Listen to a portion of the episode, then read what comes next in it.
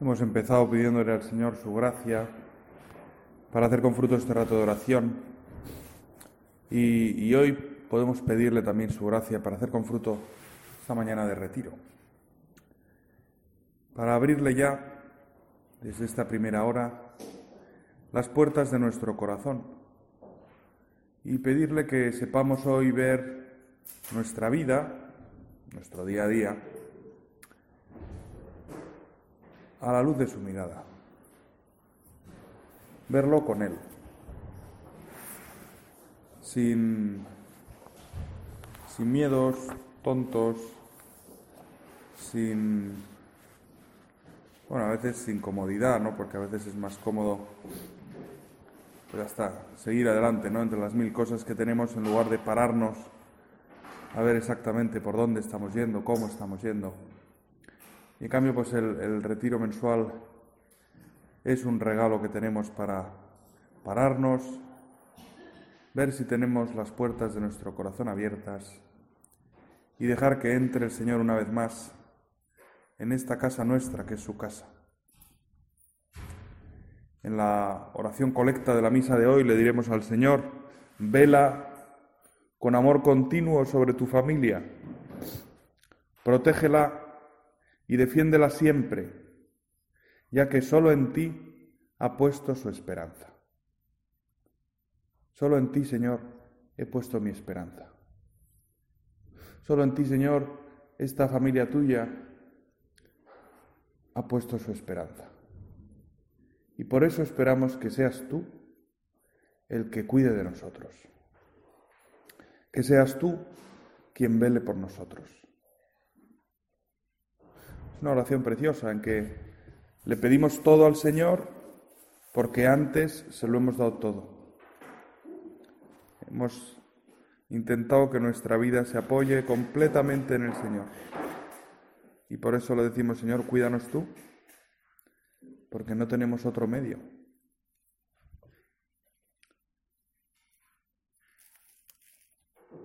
Las meditaciones del día de hoy pues nos centran en, un pasaje del Evangelio que en estas primeras semanas del año la Iglesia repasa en la liturgia de los domingos, que es el Sermón de la Montaña. Al ver Jesús a las multitudes, subió al monte, se sentó y se le acercaron sus discípulos, y abriendo su boca les enseñaba. Tal como lo comienza San Mateo, es un inicio un poco solemne. El Señor ve a las multitudes, sube al monte, se sienta y abre su boca. Normalmente el Evangelio, las descripciones de lo que está haciendo Jesús antes de enseñar algo son mínimas. Son mínimas. En cambio, en este caso, Mateo nos da cuatro detalles de cómo es el lugar el momento, la situación en que Jesús va a hablar. Y nos, pone a Jesús en, en un monte, seguido por una muchedumbre y seguido más de cerca por un grupo de sus discípulos, y Jesús se sienta y va a hablar, se sienta, va a hablar como un maestro, desde la cátedra del maestro, y va a hablar en un monte, que era el lugar donde habla Dios en la escritura. Igual que a Moisés Dios le habló en un monte, Jesús va a hablar a los hombres desde un monte. Jesús es el nuevo Moisés, pero Jesús es al mismo tiempo Dios. El momento es solemne y, esa solemnidad nos sirve a nosotros para reconocer que lo que va a decir el Señor es de suma importancia y por eso pedirle, Señor, ábreme los oídos. Ábreme el corazón y ábreme los oídos para escuchar tu palabra. ¿Qué me quieres decir, Señor? Bienaventurados los pobres de espíritu, porque suyo es el reino de los cielos. Bienaventurados los que lloran, porque serán consolados. Bienaventurados los mansos, porque heredarán la tierra. Bienaventurados los que tienen hambre y sed de justicia, porque quedarán saciados. Bienaventurados los misericordiosos, porque alcanzarán misericordia. Bienaventurados los limpios de corazón, porque verán a Dios. Bienaventurados los pacíficos, porque serán llamados hijos de Dios. Bienaventurados los que padecen persecución por causa de la justicia, porque suyo es el reino de los cielos. Bienaventurados cuando os injurien, os persigan y mintiendo digan contra vosotros todo tipo de maldad por mi causa. Alegraos y regocijaos, porque vuestra recompensa será grande en el cielo. De la misma manera persiguieron a los profetas de antes de vosotros. Es, es un texto absolutamente revolucionario. No porque mueva a una revolución violenta, sino porque presenta un ideal de felicidad precisamente donde nos parece que está lo contrario. Pobres de espíritu, que lloran, mansos, tienen hambre y sed de justicia, son perseguidos, no, no parece un ideal como de, triunfo en el mundo, ¿no? Es más, justamente quien ha dicho que, que estas bienaventuranzas son como la exaltación de los perdedores, la exaltación de los perdedores, de los que lloran, de los que no tienen nada, de los que son perseguidos, los perdedores. Y nosotros nos sentamos y escuchamos a Jesús que habla con serenidad, con pausa, y al mismo tiempo con una gran firmeza, con la grandeza de alma que debía traslucir Jesús en sus gestos, en su tono de voz, en su manera de hablar. Y nos propone un ideal que choca con, con nuestras tendencias más básicas, a dominar, a vencer, a estar por encima de los demás, a tener razón. Y el Señor nos propone un ideal que es lo opuesto. Y que tiene su clave en la primera bienaventuranza. Bienaventurados los pobres de espíritu, porque suyo es el reino de los cielos. si queréis vivir una vida como esta, necesitáis ser pobres de espíritu, no tener más agarradera que Dios no tener más seguridad en este mundo que Dios. Realmente es un ideal dificilísimo. Cuando este autor decía que, que las bienaventuranzas es un texto pues para los perdedores, para los débiles, para los esclavos, no sabía lo que decía. Porque no es nada fácil vivir esa pobreza de espíritu que significa apoyarse solamente en Dios no en las riquezas, no en los triunfos, no en lo que los demás piensan de mí, en Dios. En Dios que me ve y que es el único cuyo juicio me importa. Pobres de espíritu. Pobres, como decía San Francisco de Asís, ¿no? soy pobre para ser libre. En el fondo el Señor nos está ofreciendo un camino de libertad de libertad profunda. Soy pobre para ser libre. Libre de preocupaciones, libre de comparaciones, libre de envidias.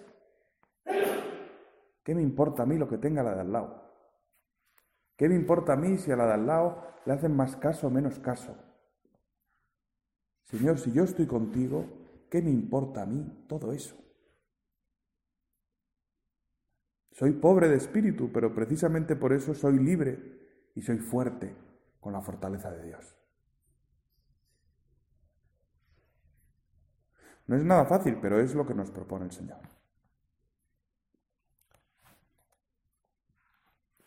Bienaventurados los que tienen hambre y sed de justicia, porque quedarán saciados. Los que buscan con su vida lo justo, lo justo que en el Antiguo Testamento la, justicia se identifica con, con la voluntad de Dios, con la santidad de Dios. Bienaventurados los que tienen hambre de Dios. Los que tienen hambre de justicia. Los que tienen hambre de que el reino de Cristo brille en la tierra. de que en la tierra brille un reinado hecho de amor, de servicio, de perdón, de generosidad. Felices ellos. Y es chocante, ¿verdad? Porque uno dice, hombre, serán felices los que ya han alcanzado la justicia. Felices los que ya han alcanzado la santidad. Pues no. Bienaventurados los que tienen hambre y sed.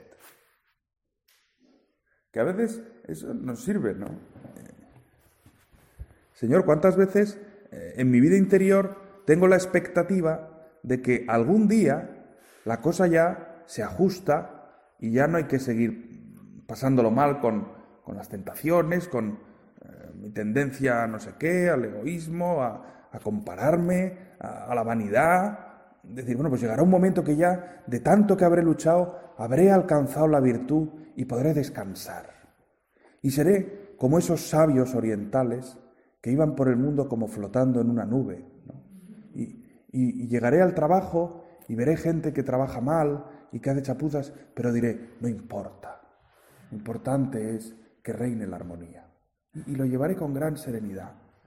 Y luego llegaré a mi casa y veré que, esta persona que, que siempre deja las cosas a medias, ha vuelto a dejar las cosas a medias y que nos vamos a la cama y nadie ha bajado las persianas y nadie ha recogido y, todo se ha quedado desordenado. Pero yo, como ya habré alcanzado la ataraxia, pues lo recogeré tranquilamente, con una sonrisa, y diré, Señor, gracias porque me dejas ayudar a las demás.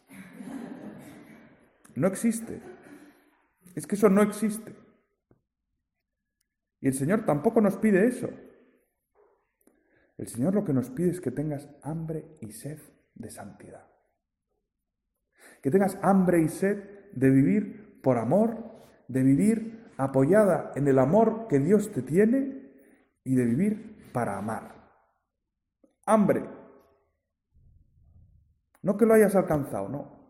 Hambre. Que vivas con hambre. Que nunca te parezca que ya tienes suficiente y que nunca te canses de buscar. Como una persona con hambre no se cansa de buscar. Una persona con hambre, pues estas que atacan eh, la cocina a medianoche porque tiene hambre, a las 3 de la mañana porque tiene hambre, nunca se cansa de buscar. Busca en las sobras de la cena, busca en la nevera, busca en los armarios, busca en los cajones, busca en el armario de la merienda, busca porque tiene hambre. Señor, dame hambre de santidad, dame hambre de parecerme a ti, dame hambre de descubrir tu amor. Bienaventurados los que padecen persecución por causa de la justicia, porque suyo es el reino de los cielos. Bienaventurados cuando os injurien os persigan y mintiendo, digan contra vosotros todo tipo de maldad por mi causa. Alegraos y regocijaos, porque vuestra recompensa será grande en el cielo, en la presencia de Dios. En la presencia de Dios tu recompensa será grande, porque has vivido según la verdad de las cosas. Sufres persecución porque no cedes a los deseos de poder de estos, de aquellos, porque no cedes a los falsos espejismos que dicen que todo está bien si es lo que quieres, si es lo que te gusta. Todo está bien, no hay límites en la vida. Y tú sabes que en la vida, claro, hay límites. Que tú misma tienes límites. ¿Quién no tiene límites? Si no tuvieras límites, serías como una ameba Incluso la ameba tiene un límite, ¿no? Porque si no se disolvería en el líquido en el que vive. Todos tenemos límites. La vida sin límites no sería vida. El ser humano sin límites dejaría de ser humano. Sería puramente ser, una epifanía de la vida que dura un momento y se disuelve otra vez en el todo de la vida. No soy eso. Una persona con nombre y apellidos. Tengo límites. La realidad en la que vivo tiene límites. Hay cosas que son de una determinada manera y, no puedo hacer como si no lo fueran, como si pudiera hacer con ellas lo que quieras, ¿no? No puedes hacer con ellas lo que quieras. Yo quiero tener una hoguera en mi cama. Pues no puedes. ¿Por qué no? Yo tengo una hoguera en mi cama. Bueno, pues va a arder la cama. Las cosas son como son.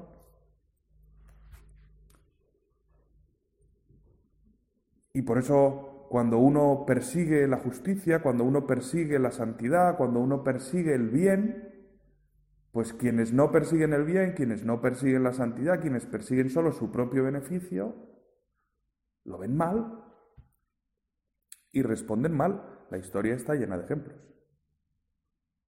No hace falta que pongamos muchos ejemplos porque la historia está llena de ejemplos. De gente que ha alzado la voz diciendo, eso que hacéis está mal. Y ha sido perseguida y ha sido conducida a muerte.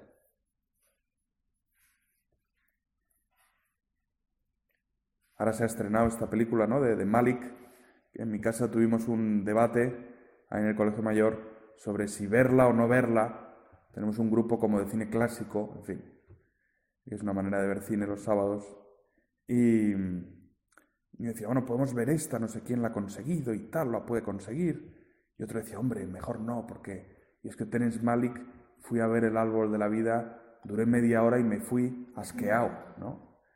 Eh, y tal, bueno, total, había un poco de debate. Total, que el viernes uno de los miembros de este grupo, que por cierto nunca ha ido a las pelis, pero siempre opina, pues dice, no he podido aguantar y yo ya he ido a verla. Me parece que no está al alcance de cualquiera. Como diciendo, claramente, para este grupo no. ¿eh? Y, otro contestaba así con gracia echando kilos de sal, ¿no? como en, la herida y echando sal en la herida. Bueno, pues la última película de Terence Malick cuenta la historia de un austriaco que cuando llegan los nazis a Austria y piden que, que, todo el mundo se aliste en el ejército, los que están en edad militar, este hombre dice, no, yo no puedo alistar, no puedo luchar por estas ideas no contéis conmigo. Y sufre persecución y sufre martirio. Y todo el mundo le dice, hombre, tampoco te pongas así. Hombre, tampoco es para tanto, hombre, tampoco es que estas cosas que dicen, en fin, a lo mejor es un poco como de, mitología propia para animar a la gente, pero en fin, no, no es que sea gente tan, tan malvada, no es que sean ideas tan descabelladas. No contéis conmigo. Sufriré lo que haya que sufrir, pero no contéis conmigo. Para mí, una vida así no vale la pena ser vivida. Sí, es vivir, es verdad. Tendría comida, tendría un sitio para dormir, tendría ropa, quizá tendría triunfos, tendría éxitos. El inicio de las campañas de los, de los nacionalsocialistas fue eh, triunfo tras triunfo. Triunfo además relámpago, rapidísimo. Parecía que se iban a comer el mundo. A este hombre le, proponían una vida plena, una vida de riqueza, una vida de triunfo. No quiero. ¿Fue un amargado? ¿O vivió la vida más a fondo que los que sí se alistaron al ejército? Nos sirve pararnos en el retiro mensual para decir, Señor, ¿Qué tipo de vida estoy viviendo? Realmente en mi día a día, ¿qué cosas persigo? ¿Qué cosas me importan cuando tomo esta decisión, cuando tomo esta otra decisión? Cuando decido estar con esta persona en lugar de con esta otra? Cuando decido hacer este plan en lugar de este otro plan? Cuando decido hacer esto en mi trabajo en lugar de esto otro? Cuando te pongo a ti en primera en primera línea o cuando no te pongo? ¿Qué tipo de vida estoy viviendo yo? Señor, puedo decir que tengo hambre y sed de justicia.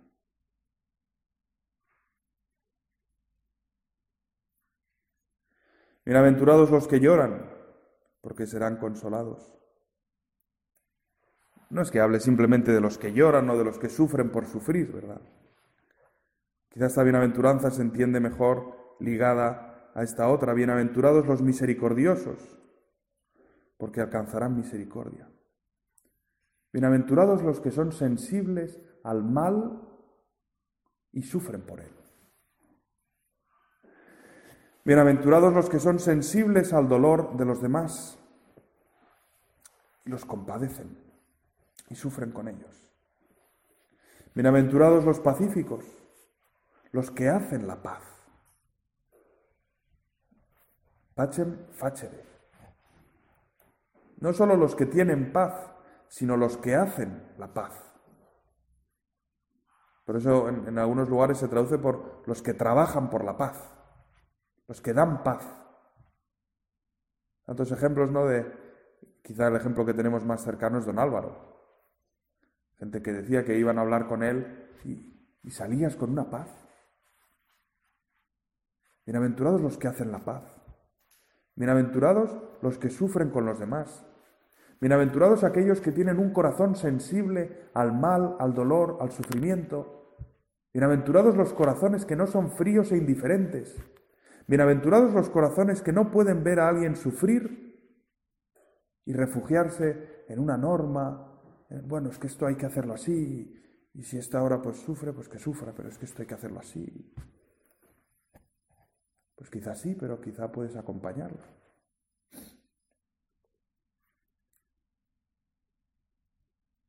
Porque no hay nada más inhumano que un corazón frío.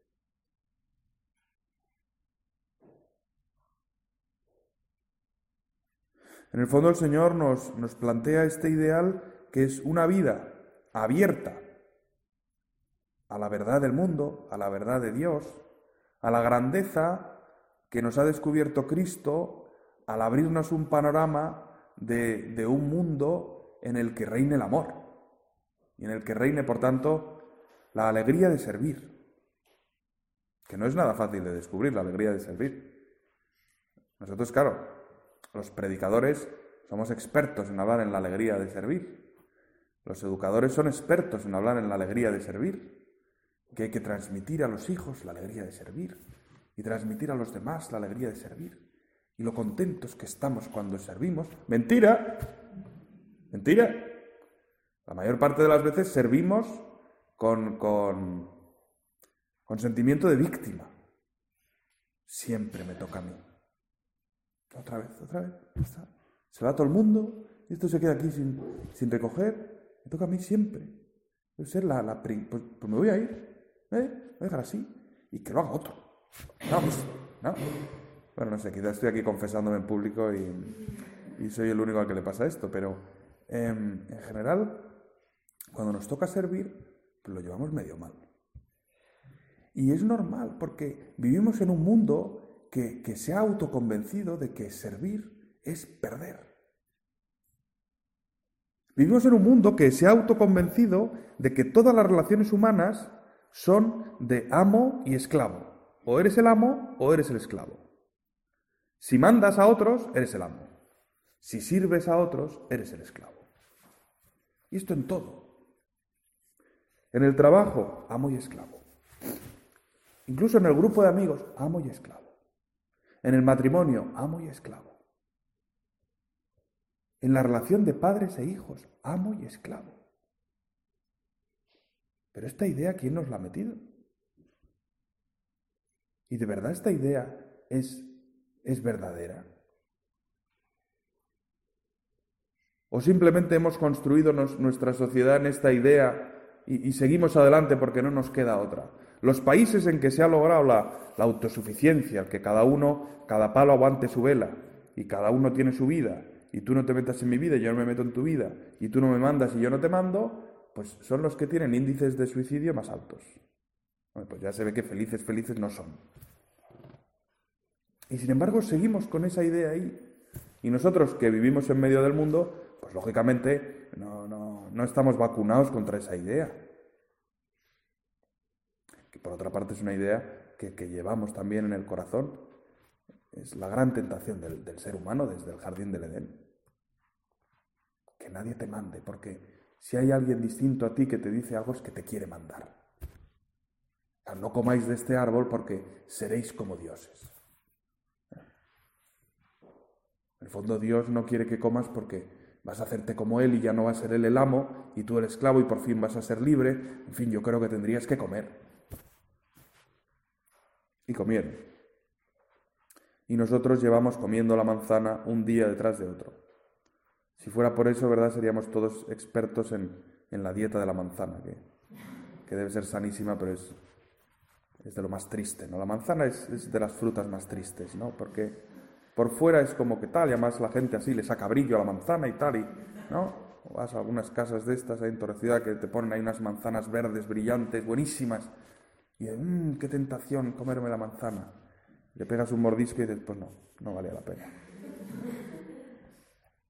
No valía la pena. Pues somos todos expertos, ¿no? En, dieta de la manzana,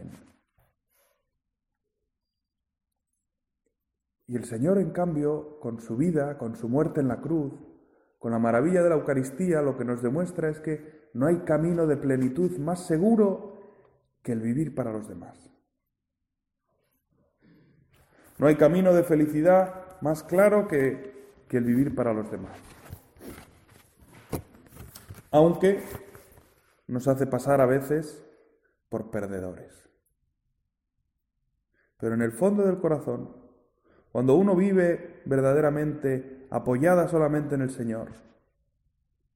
Cuando uno vive esa pobreza de espíritu, esa limpieza de corazón que es no mirar a los demás para poseerlos, sino para descubrir su belleza.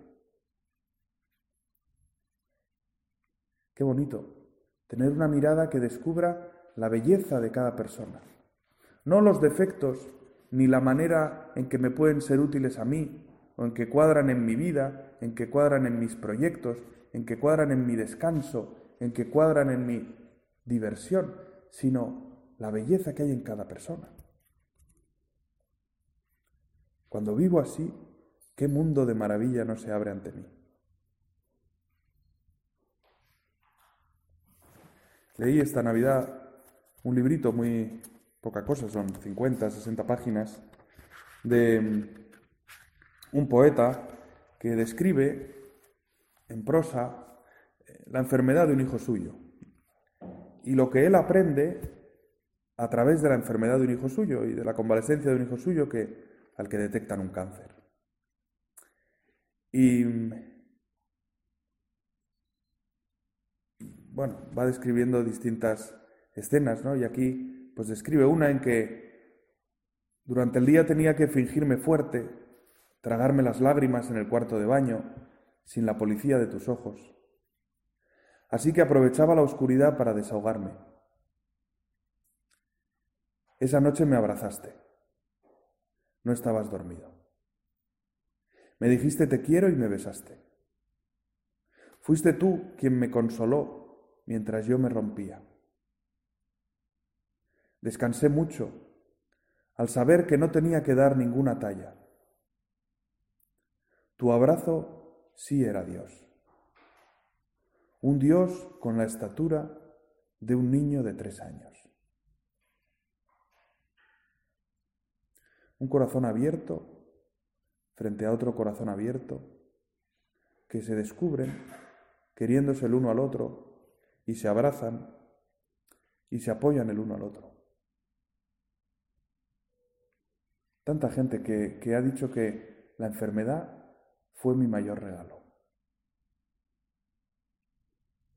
Es paradójico, ¿no? Es, lo contrario de lo que nos dice el mundo en que vivimos. Y sin embargo, es real, lo hemos visto. Y el poeta, después de narrar esa experiencia nocturna, reflexiona y añade, cada persona dispone de un puñado de tiempo, más pequeño o más grande. Ese tiempo es el cuadrilátero donde uno ha de combatir a diario. Yo solo espero que al final de mi combate gane el amor. Que el amor, aun contusionado, con una ceja rota o la nariz partida, levante los brazos como señal de victoria tras el último asalto.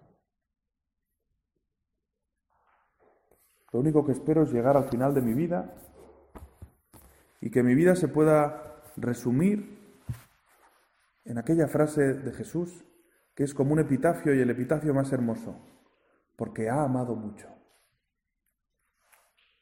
Se le ha perdonado mucho porque ha amado mucho. ¿En qué se resume la historia de aquella pecadora? En que ha amado mucho. No en sus pecados, no en aquello por lo que es conocida por todos, en que ha amado mucho. Pues terminamos mirando a Santa María. También la vida de la Virgen se puede resumir así, porque ha amado mucho. Muchos autores, muchos exegetas dicen que las bienaventuranzas en el fondo son como un retrato robot de Jesús, son un, sí, un retrato de Jesús, describen la personalidad de Jesús en esos diez versículos. Y pienso que lo mismo se puede decir de María. Las bienaventuranzas resumen la personalidad de la Virgen. Pues vamos a pedirle a la Virgen, al inicio de este retiro, Madre nuestra, descúbrenos tú la verdad y la belleza que hay en esas bienaventuranzas, para ayudarnos a vivirlas, aunque sea contracorriente, aunque sea a veces sin, sin sentir del todo esa plenitud que el Señor nos propone y nos promete. Pues aunque a veces pasamos por momentos de oscuridad, Madre nuestra, ayúdanos tú a vivir por el camino de las bienaventuranzas.